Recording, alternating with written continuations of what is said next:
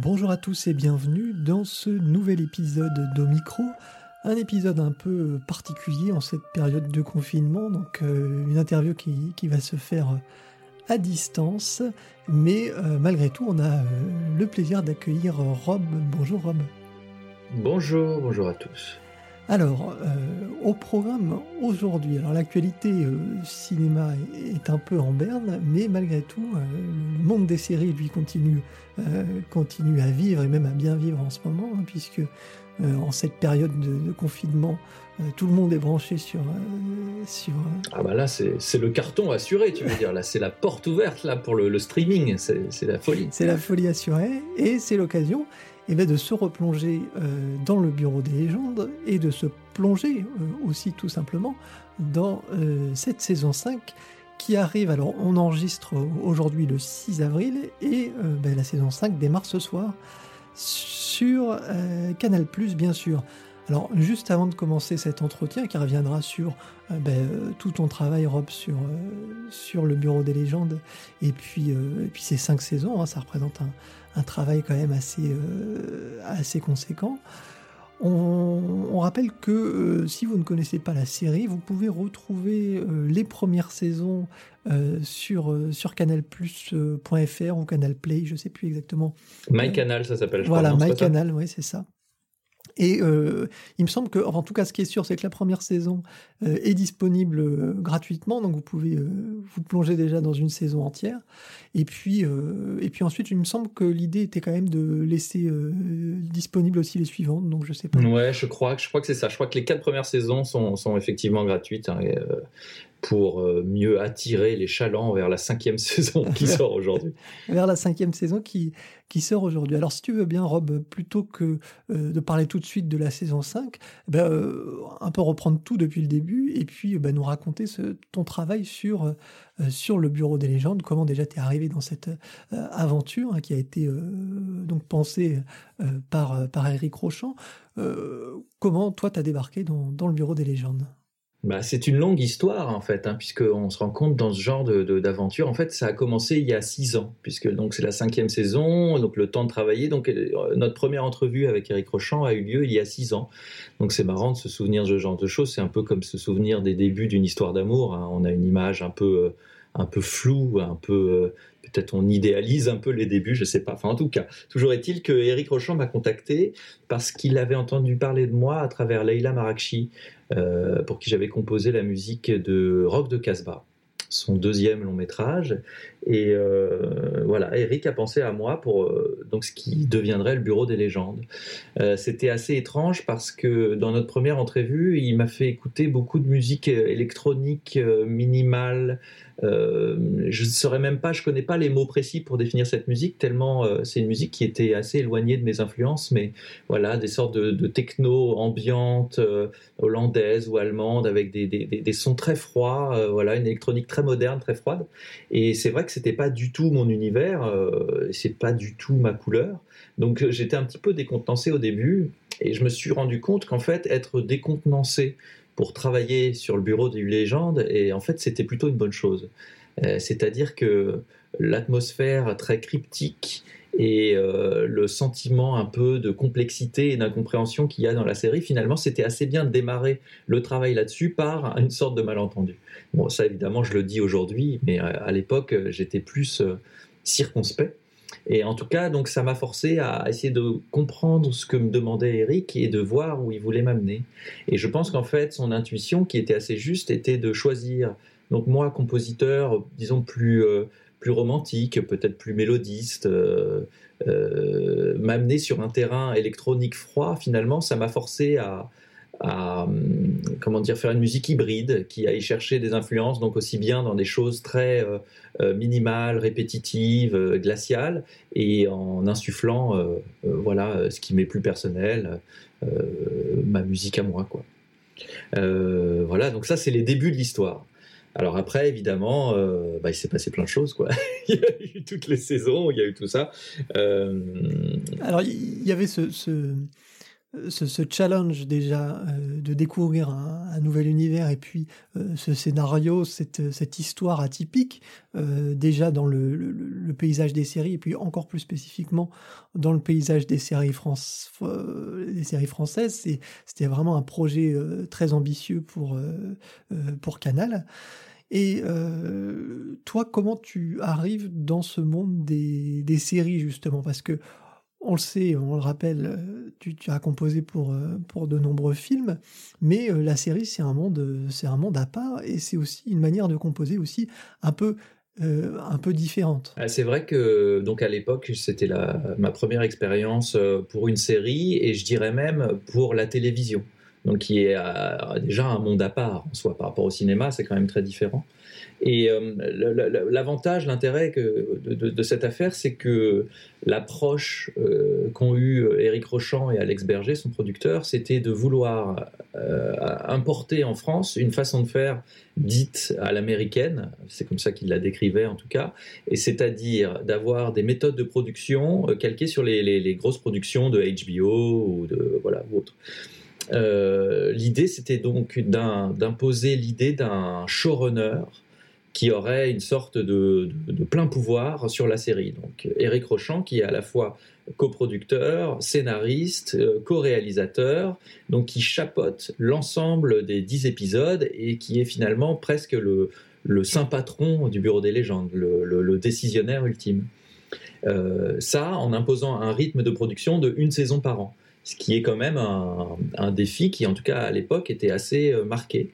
Donc ça m'a forcé à, inventer avec eux en fait cette façon de travailler, mais euh, à la française. Donc c'était intéressant pour moi parce que c'était une première expérience, mais c'était pour beaucoup de gens, je crois, euh, dans la production de la série, une première expérience aussi de travailler comme ça.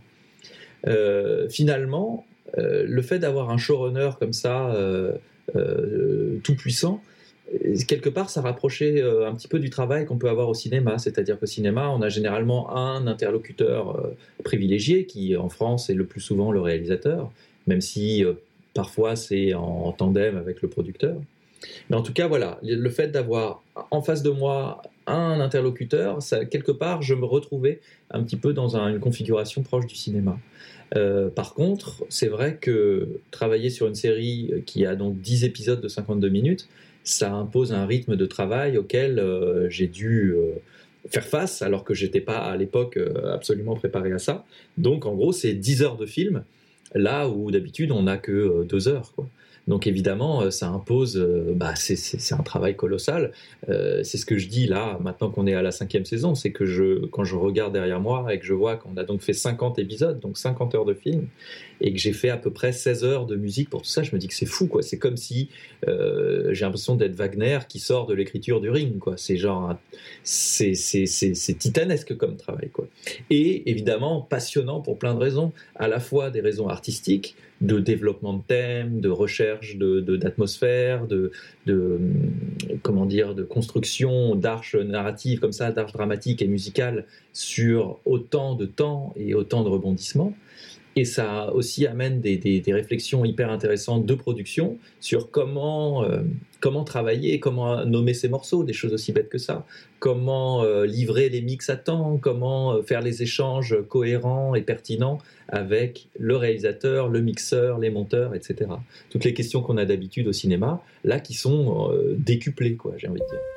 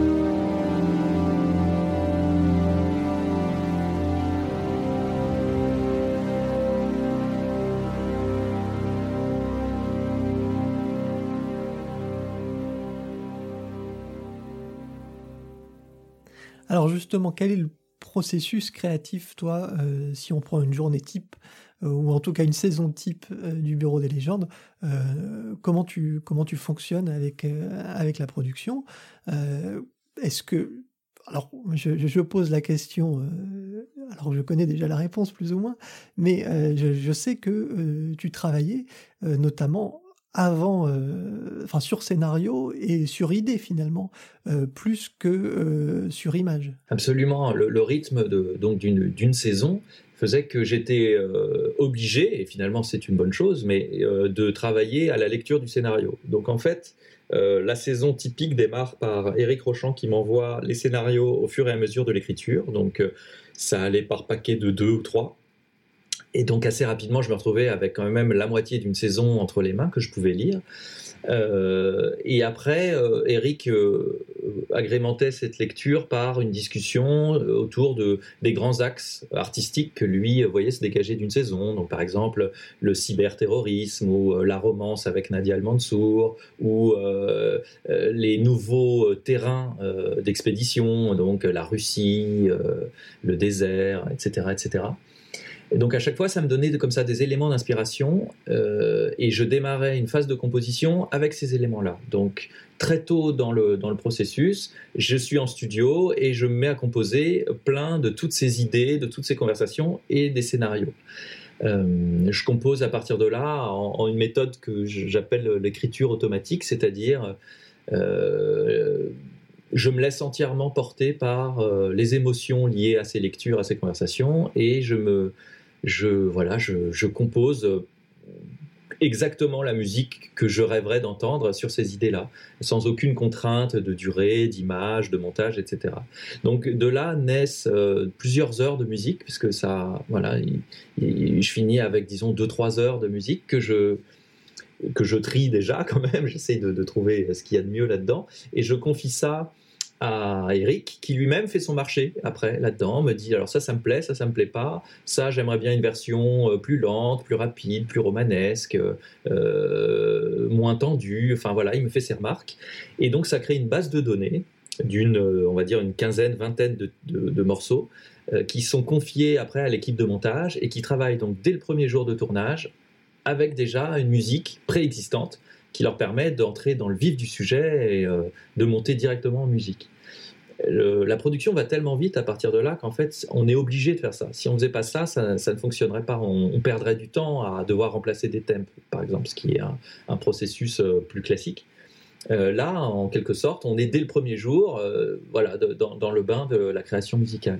Ce qui change pour moi par rapport à d'habitude, c'est que c'est Eric et ses monteurs euh, et notamment Pascal Fenouillet, la, chef monteuse sur le projet, c'est eux qui choisissent les morceaux et qui les placent sur les images telles que eux les imaginent. C'est pas moi qui dis voilà pour cette séquence je propose cette musique. C'est eux-mêmes qui vont aller faire un premier tri.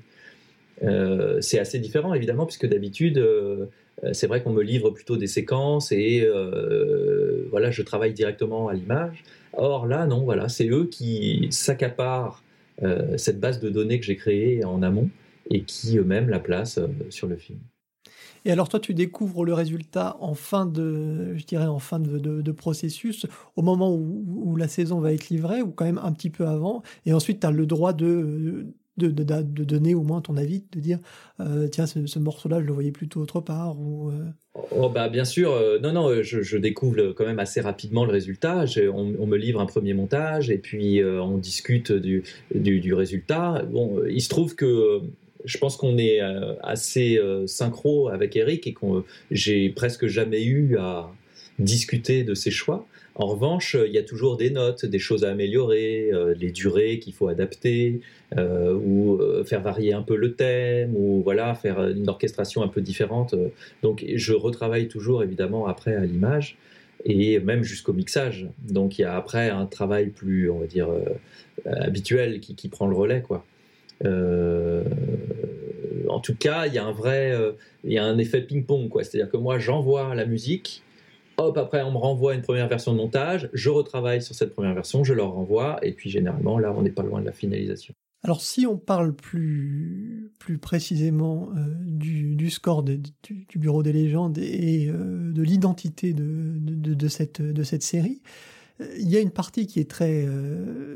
très enfin, de toute façon, tout est plutôt électro, bien sûr, mais il y a une, une partie qui est très liée, je dirais, aux, ambiances et au, ressentiment des personnages, euh, les situations de d'attente, de stress, de, euh, de questionnement, ça c'est très, très, très, très net, mais il y a aussi une grande partie finalement euh, liée aussi à la romance, parce que c'est une série qui est très proche et très, en tout cas, qui se veut très proche de la réalité, mais qui a quand même une trame euh, très, euh, très romantique, finalement, une romance dans ce, dans ce, au sein de ce bureau des légendes. Bah en fait, moi, il me semble que c'est euh, une des grandes forces de la série et une de ses une grande originalité aussi, c'est justement de vouloir traiter de l'espionnage pas du tout, justement pour le coup, pas du tout à l'américaine. C'est-à-dire, on passe pas par des scènes d'action, il n'y a pas de cascade, il n'y a, a, pas vraiment de bombes avec un chronomètre comme ça euh, qui crée un, tempo, euh, un suspense.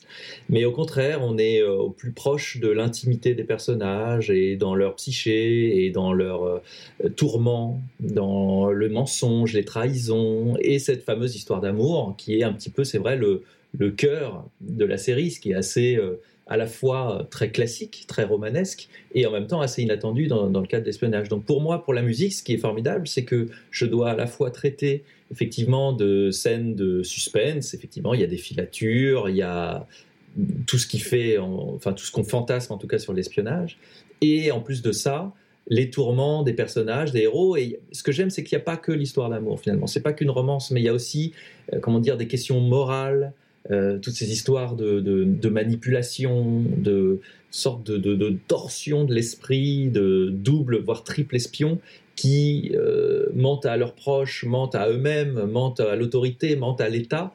Et tout ça crée des, situations mentales euh, parfaitement inédites et qui sont géniales à mettre en musique sur une sorte de, de tourment ultime, quoi. C'est-à-dire quand se mentir à soi-même revient à mentir à l'État, au gouvernement, à une nation. Je sais pas, c'est génial de se mettre dans, dans cet état d'esprit.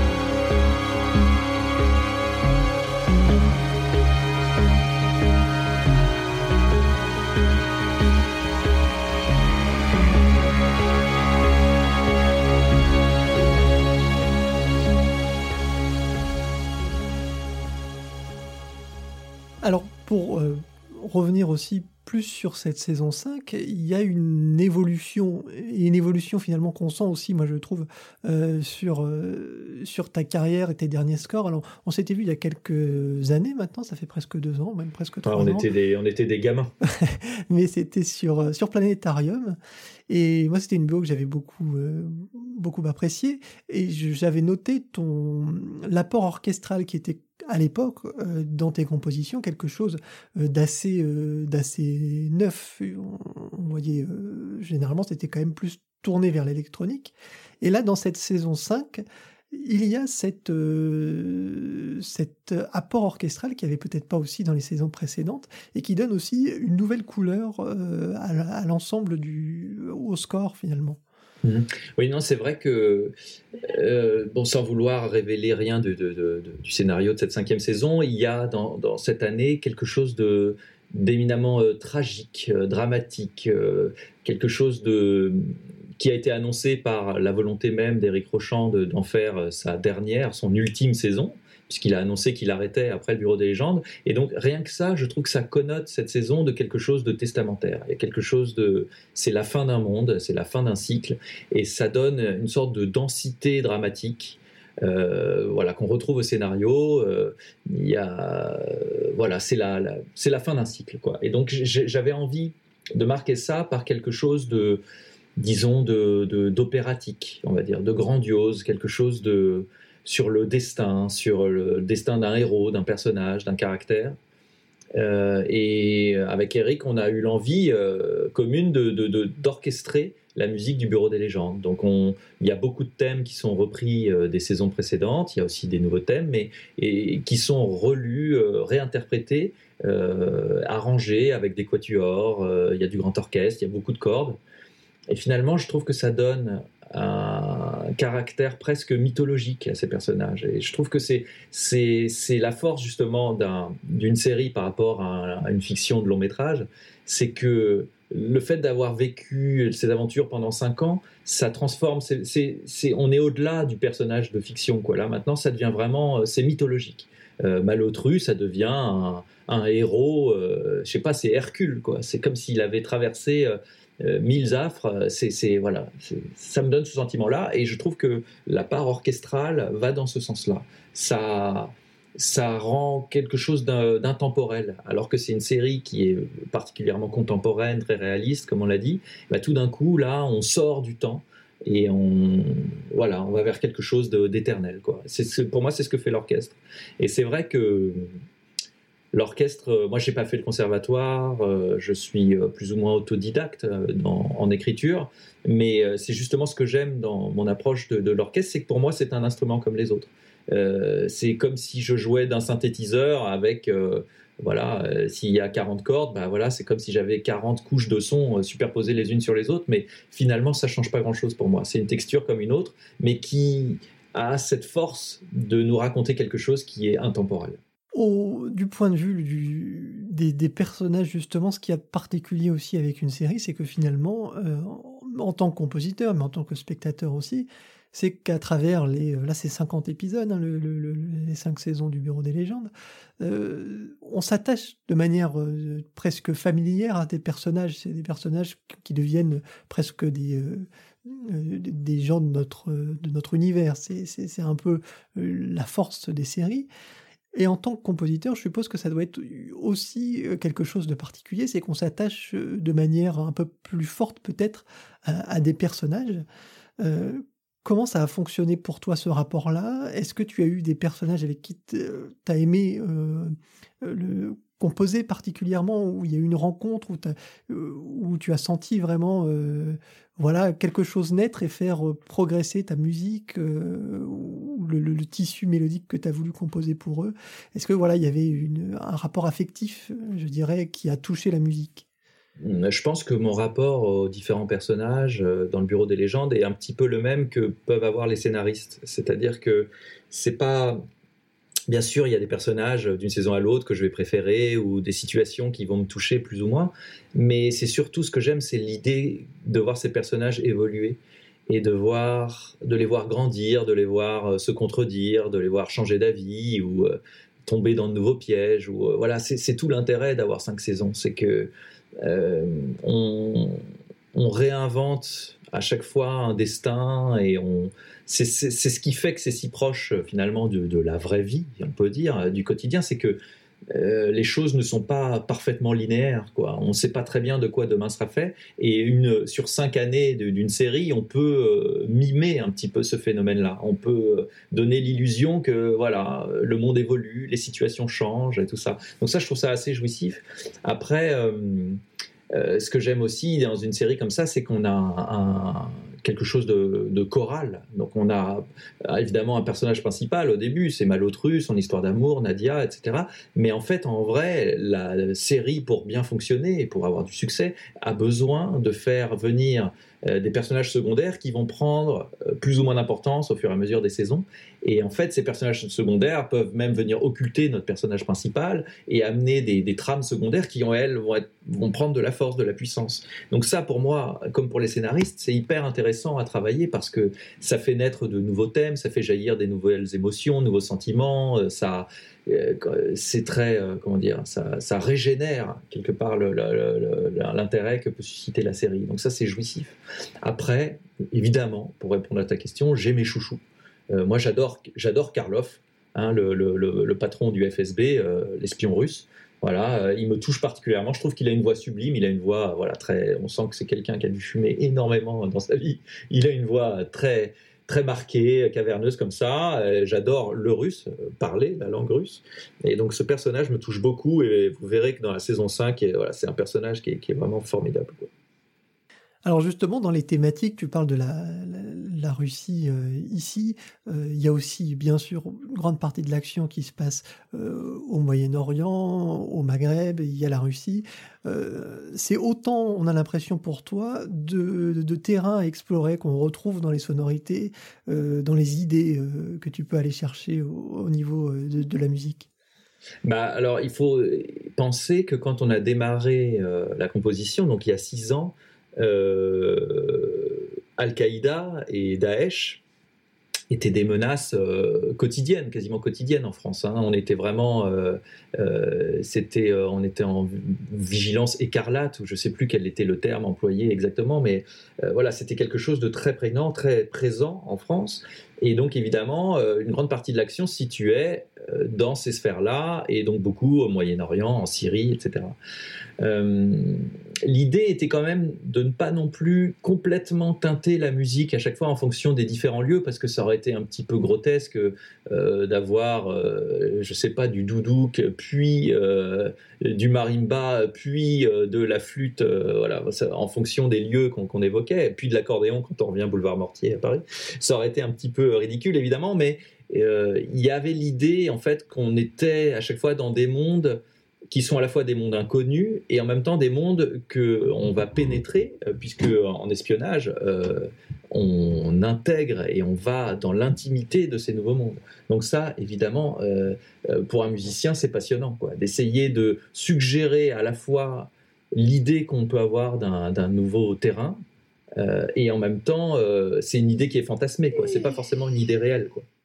Si, si toi, de ton côté, tu te retourne un peu, tu, tu, tu, fais une rétrospective de ces cinq, de ces, cinq ans euh, sur le bureau des légendes. Est-ce que euh, tu euh, sens une évolution au niveau de ton écriture? Parce que justement, ça aussi, c'est peut-être aussi un peu un exercice inédit en tant que, que compositeur, c'est pouvoir se, se, se, juger un peu.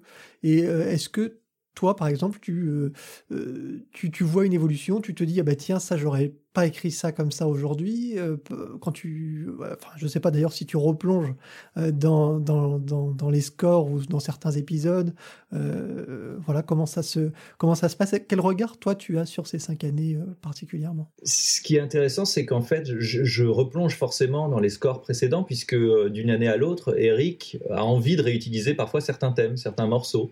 Donc là, même pour la saison 5, il a été repioché dans des morceaux de la saison 1. Donc pour moi, c'est vrai que c'est assez intrigant euh, d'entendre une composition que j'ai faite il y a 5 ou 6 ans et euh, de la redécouvrir avec un forcément mon regard qui change puisque moi euh, voilà j'ai vieilli tout simplement. Mon oreille a changé mes façons de travailler mes façons d'enregistrer. Tes goûts peut-être aussi oui. Mes goûts et puis j'ai même changé de studio. Donc en quelque sorte le son déjà est différent euh, après, euh, j'ai une approche qui est tout le temps un petit peu euh, la même, quelle que soit l'œuvre à laquelle je m'attaque, c'est que j'essaye d'insuffler le plus possible de moi-même. C'est toujours très personnel ce que je fais. Je, il est rare, voire je suis pas sûr de l'avoir déjà refait, que, que je singe quelque chose. Je fais pas à la manière de. Donc en fait je ne me trahis pas vraiment. Quand je compose pour le Bureau des légendes, c'est pas différent de quand je compose pour Planétarium. Et euh, donc réécouter quelque chose que j'ai fait il y a cinq ans, finalement, je me reconnais. Quoi. Je sais que c'est moi et je ressens toujours mon cœur, disons, n'a pas changé, même si mes, mes goûts ont peut-être un peu évolué.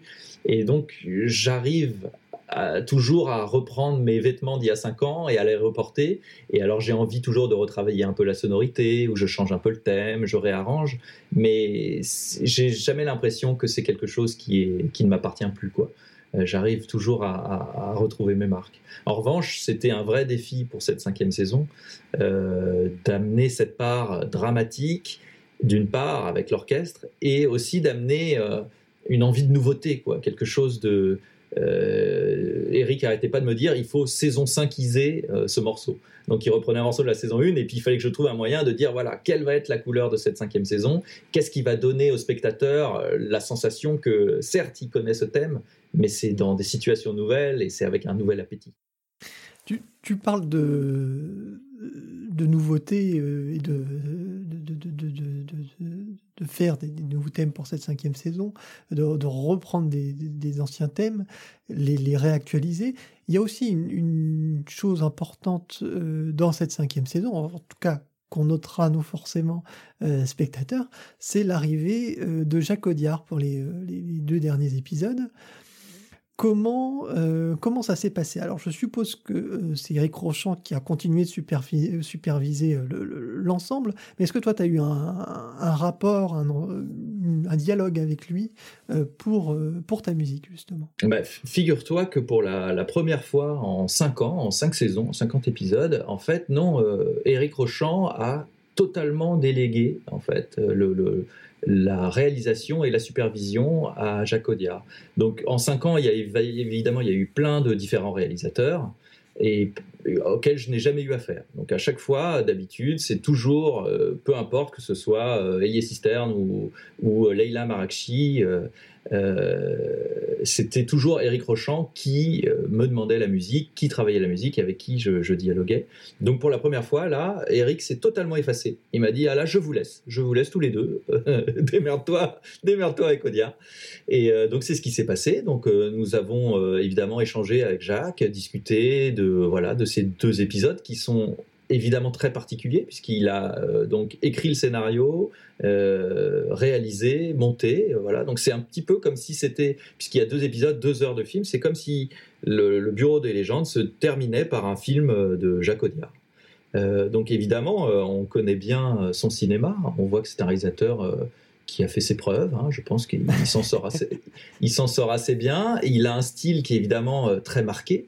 Il a des sortes de signatures un ton très particulier, euh, voilà, quelque chose de très noir euh, et euh, très sensible à la fois. et il m'a demandé une musique. lui, pour le coup, le fait que je lui livre une musique et qu'il la colle sur les images, ça marchait pas du tout pour lui. Ça. Donc, on a vraiment retravaillé en partant de zéro. Donc, j'ai composé une musique exprès pour les deux derniers épisodes, qui n'est utilisée que là. Euh, évidemment, qui est dans la continuité du reste, puisqu'il fallait pas non plus que ça, détonne complètement, ça, ça n'aurait eu aucun sens. Mais en tout cas, j'ai dû euh, m'adapter à son rythme, à son écriture et à son style, ce qui était passionnant, puisque c'était très différent de ce qu'on faisait avec, euh, avec Eric. C'est pas du tout la même utilisation de la musique, c'est pas les mêmes durées, c'est pas la même orchestration.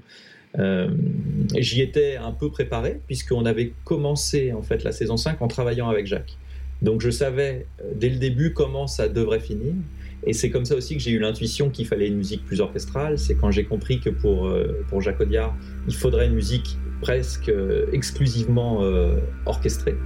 Et donc c'est comme ça que j'ai eu l'idée de faire rentrer l'orchestre petit à petit au fur et à mesure des épisodes pour finir en apothéose. voilà, finir en apothéose à la fin avec des morceaux entièrement orchestrés.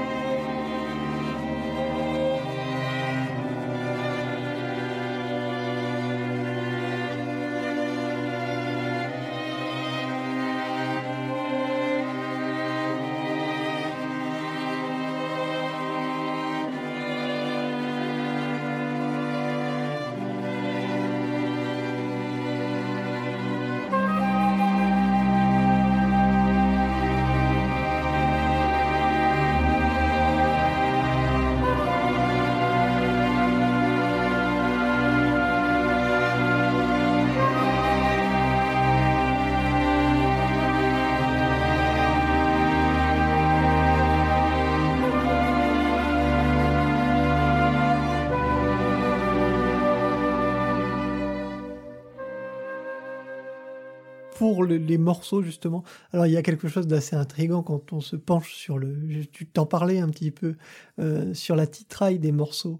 Euh, il y a, on retrouve euh, des, des, noms qui reviennent au fur et à mesure au sein de, de, toutes les BO avec des chiffres. Alors à quoi ça correspond? Comment ça fonctionne? Qu'est-ce que comment tu Alors il y a, y a, deux explications. la première qui est très très simple, très triviale, c'est que on a affaire à une quantité de musique donc colossale. Euh, je dirais qu'il doit y avoir, je sais pas, rien que pour la saison 5, il y a 140 euh, euh, morceaux différents, je crois. Donc pour nous, juste pour nos archives et puis pour dialoguer avec la post-production, avec le mixeur et tout ça, il faut qu'on sache précisément de quel morceau il s'agit. Donc si je m'amusais à donner des noms à chaque titre, euh, je sais pas, je pourrais l'appeler euh, euh, Nadia va au marché ou Balotru perd, la parole, j'en sais rien, je dis n'importe quoi. ça deviendrait assez vite rébarbatif et trop complexe. Donc j'ai eu l'idée de créer une sorte de numérotation qui fait qu'on sait précisément sur quel épisode, de quelle saison, sur quelle séquence est utilisé chaque morceau. Donc ça donne un aspect complètement cryptique qui, je trouve, colle très bien à l'esprit de la série, puisque quand on voit les dossiers, les noms des dossiers sur lesquels il travaille, finalement, ça revient à peu près au même genre que les, titres de mes morceaux. Et l'autre raison, qui est plus euh, presque un tips, je pourrais dire, de compositeur, hein, voilà, s'il y en a qui nous écoutent, c'est que je me suis rendu compte au fur et à mesure du temps que si on donnait des noms trop euh, euh, comment dire, trop précis, qui racontait trop de choses du morceau, eh bien, ça avait une tendance qui pouvait être néfaste d'influencer le, réalisateur. Par exemple, si je nomme un morceau romance, parce que moi je trouve que c'est comme ça que j'imagine la romance entre Malotru et Nadia, mais que le réalisateur en l'écoutant se dit ah non c'est pas du tout comme ça que je voyais les choses, c'est nul, eh ben il aurait tendance peut-être à mettre ce morceau à la poubelle alors que euh, peut-être que ce morceau va très bien, au contraire, fonctionner sur une scène de poursuite de voiture. Voilà, auquel, cas je me serais vraiment planté. mais euh, ça peut arriver, ça peut arriver. Et mais ce serait dommage de le mettre à la poubelle ce morceau puisqu'il va si bien sur cette euh, poursuite de voiture. Donc si je donne à ce morceau un titre générique, comme je l'ai fait, par exemple Research ou Inform ou voilà, je sais plus ce que j'ai inventé, Strat, voilà, avec à chaque fois un numéro associé. Finalement, ça donne euh, la liberté au réalisateur ou à moi-même de considérer ce morceau comme potentiellement un score pour n'importe quelle scène. Voilà, et je me, suis rendu compte que ça fonctionnait mieux comme ça, qu'on était plus libre et finalement on se faisait moins une, une idée préconçue du morceau quand on lui donnait un titre générique. J'ai pas eu la chance de voir la, la, fin de cette, euh, cette saison 5, euh, bien sûr. Mais euh, on sait déjà, euh, d'ores et déjà, que Eric Rochant, dont tu l'as, tu l'as rappelé, va euh, quitter le, navire. Est-ce qu'il il y aura des saisons 6, saison 7, saison 8 Sûrement, en tout cas, la porte est ouverte. toi, comment tu vois l'avenir avec le Bureau des légendes? Est-ce que tu te vois partir sur une autre euh, dans une autre direction avec un autre, euh, un, autre, une autre personne pour gérer euh, toute cette, cette entreprise entre guillemets ou alors tu, tu, te dis moi ça me paraît difficile sans Eric parce que bah, c'est j'ai ce lien qui s'est tissé avec ces cinq saisons. J'ai le, le, le, sentiment que voilà ce premier cycle de cinq saisons euh, est, très solide. Il tient, il tient, il y a vraiment un début et une fin. Donc j'ai l'impression qu'on peut vraiment clore ici un chapitre. Après, euh, il ne m'appartient pas du tout, euh, évidemment, de dire comment sera écrit le prochain. S'il y a un prochain, je pense qu'il y en aura un, puisque je crois que c'est la volonté de tout le monde de continuer à faire vivre ces personnages. Après, euh, moi, je ne sais pas encore euh, quelles seront les décisions qui seront prises. Est-ce qu'ils euh, partiront sur un autre concept, d'autres personnages, une autre équipe Je serais évidemment intéressé de dialoguer et de discuter.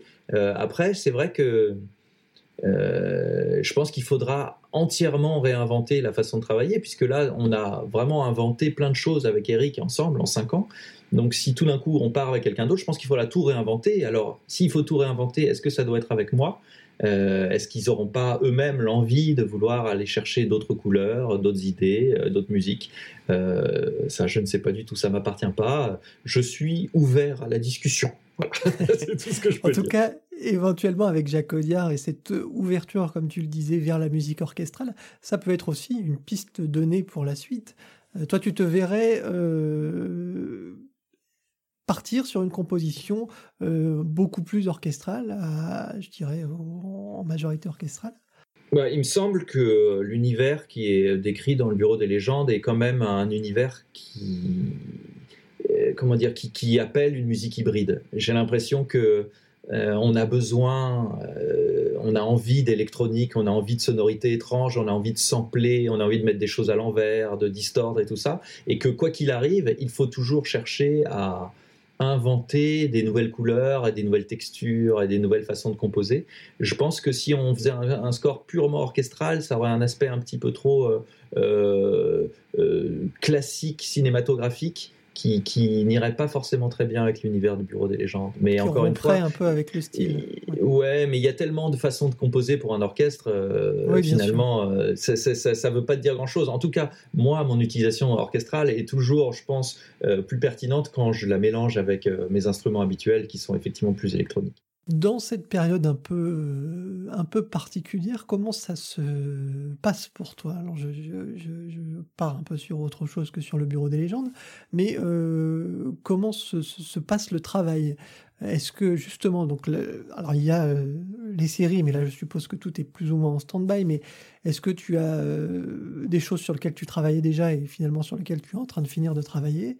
Euh, Quel est l'horizon, les projets que tu avais? Est-ce qu'il y a eu des projets qui ont été reportés? Comment, ça se, comment ça se déroule? Bah, Tous les projets, j'avais bien sûr des projets qui étaient, qui étaient lancés, tous les projets qui étaient déjà tournés. Euh, se maintiennent, c'est-à-dire qu'on arrive à travailler encore le montage, euh, le mixage, la post-production malgré le confinement. Par contre, c'est vrai que tous les projets qui étaient soit en cours de tournage, soit pas encore tournés, ça, c'est des projets qui sont euh, évidemment décalés, voilà, remis à un peu plus tard, quand on sera sorti de cette situation. moi, je profite de ce temps pour composer, on va dire, revenir à la source de la composition. Donc, j'ai mon piano chez moi, quelques flûtes, voilà. Donc je repars euh, en introspection, on va dire, de composition. Euh, je suis pas encore retourné au studio, voilà, depuis euh, depuis le début du confinement, par prudence et aussi par intérêt pour, on va dire, l'aspect expérimental. Et je dis ça à l'échelle d'une vie de, voilà, de, ce moment euh, collectif, à savoir voilà, comment réinventer euh, une façon de vivre quand on est confiné. Donc euh, à l'échelle familiale, bien sûr, je suis avec mes enfants, ma femme, voilà, dans notre foyer, on réinvente notre quotidien, et à l'échelle nationale et à l'échelle mondiale. Voilà, je pense que on cherche tous à comprendre un peu ce qui se passe et à agir du mieux possible, à essayer d'être bien à notre place, presque citoyenne. Euh, et donc pour le moment, ça, ça se fait pour moi euh, sans le studio. Euh, voilà, j'essaye de, vivre ce que j'ai à vivre loin du studio, en sachant que je pense que je vais devoir y retourner la semaine prochaine parce qu'il va falloir commencer à livrer des musiques et je peux pas non plus rester loin du studio si longtemps. Et en plus, je ne le veux pas puisque c'est un des endroits où je me sens le mieux sur Terre. Et c'est l'occasion peut-être de repartir sur des projets plus personnels, des, éventuellement des, albums solo, des choses qui, ont, euh, qui sont un petit peu en dehors de la musique de film, de la musique à l'image euh, J'avoue que ça fait maintenant une dizaine d'années, je crois, que je travaille pour, euh, pour le, cinéma et les séries et les documentaires. Et j'ai trouvé dans cette forme d'expression un vrai terrain de jeu et d'expression qui me va parfaitement. C'est vraiment sans aucune nostalgie que je repense au projet solo, au projet purement discographique. Euh, je suis très bien à ma place de compositeur pour l'image, je crois. Et euh, j'étais plus en difficulté quand je devais passer à la radio, faire des concerts ou chanter mes chansons. Finalement, je me sentais euh, plus incompris et voire un peu rejeté Je le dis euh, sans amertume, mais euh, parce que j'aime sans doute aussi jouer avec cette idée de l'artiste maudit. Mais c'est vrai que je pense que j'avais pas vraiment ma place à la radio, par exemple. Et est-ce que tu, alors dernière question un petit peu sur sur cette période-là, un peu un peu particulière, est-ce que toi tu tu ressens une anxiété ou une fragilité un peu particulière dans le euh, quelque chose qui remet en question un petit peu la manière de euh, voir le cinéma, de, de, voir cette euh, cette industrie du cinéma? Est-ce que tu la sens fragilisée? Est-ce que toi tu as des choses qui ça, remet des choses en question de ton côté? J'imagine que oui, forcément.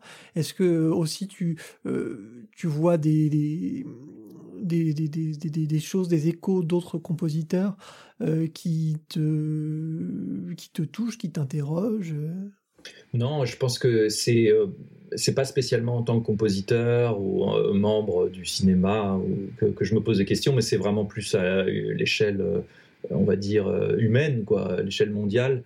voilà, que je pense qu'il y a énormément de choses à repenser, à inventer. Je suis un peu inquiet c'est-à-dire que là, moi, je suis d'un naturel optimiste. Euh, euh, je me dis qu'il y a plein de choses qui s'arrangent, euh, plein de bonnes leçons, on va dire, disons, à, tirer de cette situation qui est catastrophique. Hein.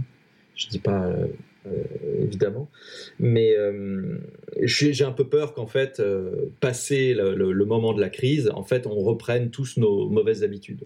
Donc c'est juste, c'est la seule chose, voilà, qui me pèse un peu, et j'essaye de réfléchir à comment voilà comment moi à mon niveau comment mon attitude comment essayer d'inventer réinventer après la vie après ce confinement euh, après, je sais que d'un point de vue purement professionnel, euh, euh, une grande partie du métier, par exemple, qui est aux États-Unis et tous les, tout ce qui est fait à Hollywood, et j'étais, je m'apprêtais à travailler sur un projet américain.